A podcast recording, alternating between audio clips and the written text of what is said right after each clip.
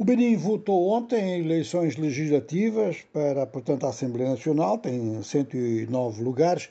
Estavam sete listas em competição, sete, quatro fazem parte da coligação presidencial e três são da oposição. Uma delas, inclusive, é considerada como, pelo menos em teste de força. Trata-se do Partido Democratas, do antigo presidente Boniai, Boniai, que teve sérios problemas com o atual presidente, o presidente Talon.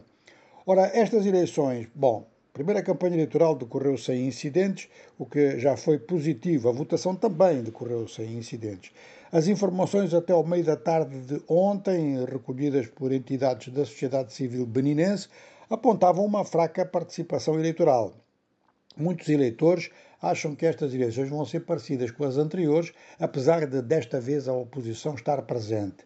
Nas anteriores a oposição não esteve presente porque boicotou, até porque os tribunais, segundo a oposição manipulados pelo poder político, os tribunais anularam diversas listas, inclusive a do ex-presidente Boni Yahi.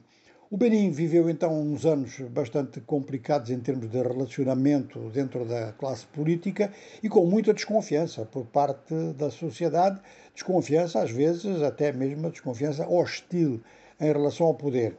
Vamos ver se tudo isto se reflete nestas eleições e, para já, o interesse imediato é saber qual foi a taxa de participação. É claro que a legitimidade das eleições depende um pouco disso, naturalmente, embora o voto seja livre e às vezes, naturalmente, por isso é que, aliás, há uma questão de legitimidade, às vezes uma abstenção muito forte significa rejeição total de, do quadro político.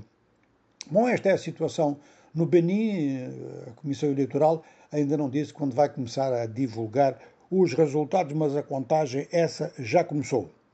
Na África do Sul, então, os tribunais têm um novo problema pela frente, porque o presidente da ESCOM, a empresa estatal elétrica, André de Ruyter, realmente apresentou queixa em tribunal por tentativa de assassinato. André de Ruyter eh, era presidente de uma empresa que é das que tem mais problemas na África do Sul.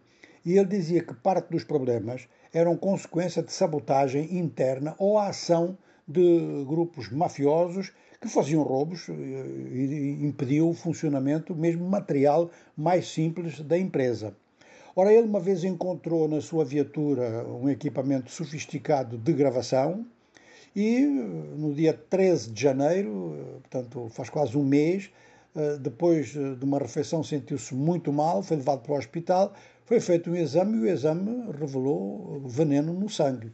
Alguém o tentou matar envenenando com cianuro, inclusive, que é um, um, um, um produto químico difícil de encontrar. Ele pensou bastante e apresentou queixa em tribunal.